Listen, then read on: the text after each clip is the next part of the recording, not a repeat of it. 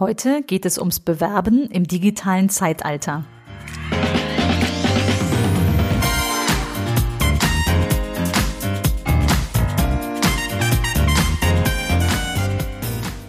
Herzlich willkommen im Podcast Chancen denken, wie wir die Zukunft leben wollen. Das ist Episode 42. Bewerben im digitalen Zeitalter. Ich bin Andera Gadeib, Autorin, Digitalunternehmerin und Online-Enthusiastin. Meine Passion ist es, die Zukunft zu gestalten, digital und analog, immer für den Menschen. Wenn du auch Spaß daran hast und wissen willst, wie du das anpacken kannst, dann hör hier rein. Danke, dass du dir die Zeit nimmst. Los geht's. Heute beschäftige ich mich mit dem Thema Bewerben im digitalen Zeitalter. Warum mache ich das im Podcast Chancen denken?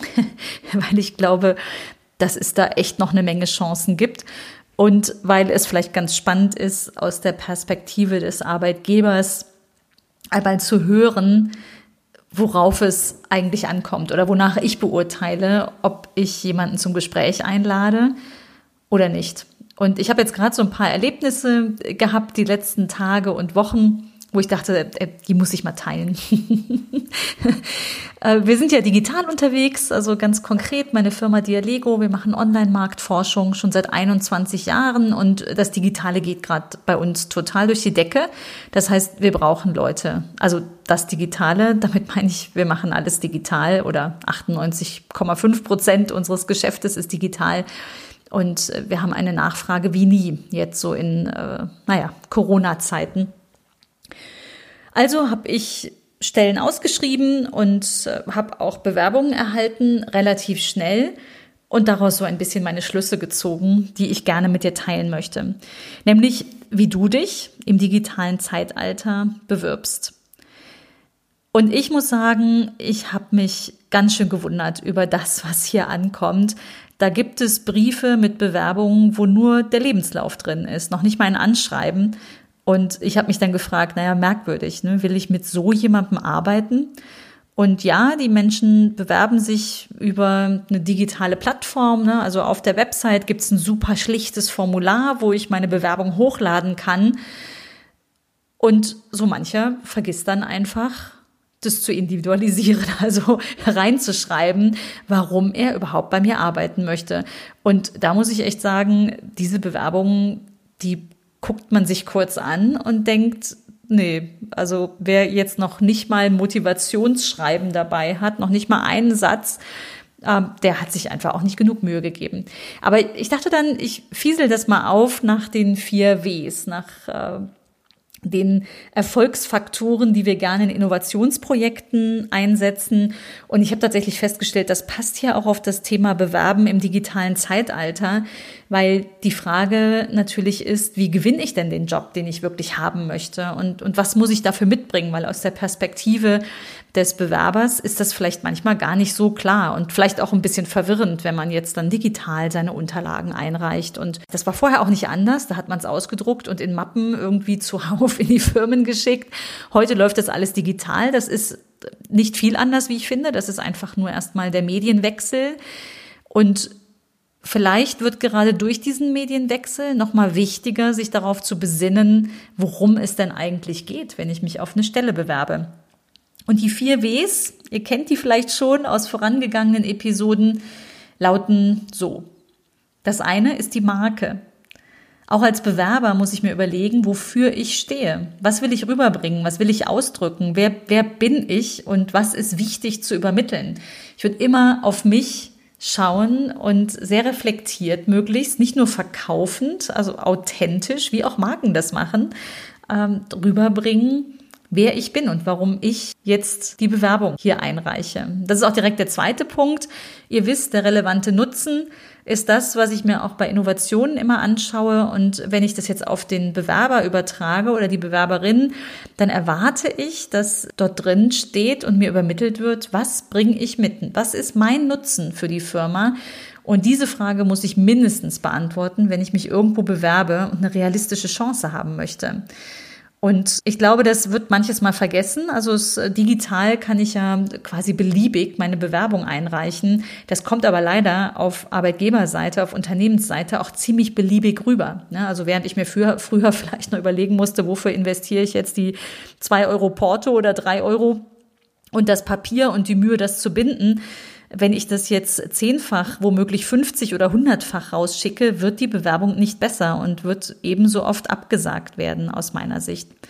Den Nutzen muss übrigens, wenn ich jetzt einen Perspektivwechsel mache und aus Unternehmensperspektive überlege, muss ich das genauso bringen. Ne? Also ich muss sagen, was ist denn mein Nutzen als Unternehmen für den neuen Mitarbeiter? Und hier habe ich zum Beispiel in der letzten Ausschreibung, die ich dann äh, gemacht habe, habe ich auch mal explizit gesagt, bei uns als kleinem oder mittelständischem Unternehmen wählt nicht der Algorithmus aus, sondern der Mensch. Also wir als Team gucken uns die Bewerbung an, tauschen uns aus, inzwischen auch super schnell, aber nicht irgendein Algorithmus, wo wir vorher sagen, äh, muss mindestens sechs Monate im Ausland gewesen sein, Studiengang XY, weil oftmals ist es die Kombi verschiedener Dinge, die hier reinspielen und das ist keine rein rationale algorithmisch zu erklärende Regel, sondern da spielt viel mehr mit. Und äh, bei mittelständischen Unternehmen ist das sicher noch so. Und kleinen Unternehmen. Es wählt nicht der Algorithmus aus. Aber zurück in die Perspektive des, des Bewerbers gehen wir weiter in die Frage, Zeit. Zeit ist auch ein Erfolgsfaktor. Zu welchem Zeitpunkt bewerbe ich mich? Und das hat einerseits was damit zu tun, was bringe ich mit? Also bin ich gerade kurz fertig mit dem Studium und bewerbe mich auf meinen allerersten Job. Bringe ich schon mehr mit? Das kann ich natürlich super gut in, im Nutzen versprechen, also ne, fürs Unternehmen verpacken. Aber auch der Zeitpunkt, gibt es dort eine Stelle? Also habe ich vielleicht ein Unternehmen entdeckt, wo ich unbedingt arbeiten möchte und es gibt da gar keine Stelle gerade, kann ich mich immer noch initiativ bewerben. Auch das finden wir immer wieder gut. Also wir haben sogar Mitarbeiter, die haben sich hier dreimal beworben, weil sie unbedingt bei uns arbeiten wollten.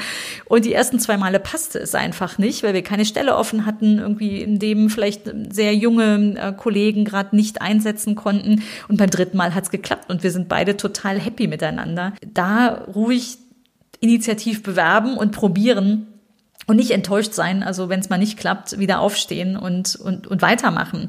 Wenn es eine konkrete Stelle gibt, die ausgeschrieben ist, dann muss ich natürlich auf jeden Fall die Frage beantworten, warum ich passe. Die Mühe muss ich mir machen, weil das äh, zahlt sich aus. Äh, wer das nicht macht, fällt gleich durchs Raster. Das ist dann einfach diese zehnfach, hundertfach gesehene Bewerbung. Ähm, ich muss sagen, ich spotte die inzwischen sehr schnell und die werden genauso schnell aussortiert. Mit beliebigem Allerlei kommt man heute nicht mehr durch. Kam man, glaube ich, in der Vergangenheit auch nicht durch. Aber das ist tatsächlich so ein bisschen das, das Digitale, glaube ich, die Vielfalt und die, die Einfachheit des äh, Versendens, des Einreichens. Ich glaube, da sollten sich beide Seiten die Mühe machen, angemessen sowohl auszuschreiben als auch sich zu bewerten. Und der vierte Faktor ist die Begeisterung durch Kundenfeedback. Wenn ich jetzt auf Produktinnovationen schaue beispielsweise, das gleiche kann ich mir aber auch bei einer Bewerbung ähm, sehr gut vorstellen und habe da auch direkt Bilder im Kopf. Das ist das, was hängen bleibt, was einem vielleicht abends noch durch den Kopf geht, wenn man, wenn man nachmittags eine Bewerbung gelesen hat, was man mit den Kollegen teilt und ähm, worüber man sich unterhält, auch im Vorfeld, bevor man den Menschen getroffen hat, kennengelernt hat. Und da bleibt wirklich wenig, muss ich sagen, was, äh, was da hängen bleibt. Das eins, was mir jetzt in den Sinn kam, als ich über den Punkt nachgedacht habe, ist eine Bewerbung, die liegt schon bestimmt 15 Jahre zurück. Das ist richtig, richtig lange her. Ein Kollege, der sich beworben hatte. Und auf der ersten Seite war nicht ein klassisches Bewerbungsfoto, wo er bestmöglich im äh, Fotostudio abgelichtet wurde, sondern sein Zieleinlauf beim New York Marathon. Und äh, das habe ich wie heute vor Augen. Also man erkannte ihn gar nicht richtig. Er hatte dann einen Kringel drum gemacht, weil er lief da mit mehreren Leuten zusammen ein. Aber das war der Erfolg, den er vermitteln wollte, was für ihn ein wichtiger Meilenstein war. Und ähm, er war im Sales bei uns, äh, hat er sich beworben. Und das war natürlich genau das, also als Vertriebskraft, genau das, was du dir wünschst von der Mentalität, nämlich jemand, der sich durchbeißen kann, der das große Ziel hat und das dann auch mit dir verfolgt. Fand ich äh, total beeindruckend und wir haben den auch genommen und äh, auch viele Jahre sehr gut zusammengearbeitet. Äh, das ist tatsächlich so ein begeisterndes Element gewesen, was bei mir hängen geblieben ist.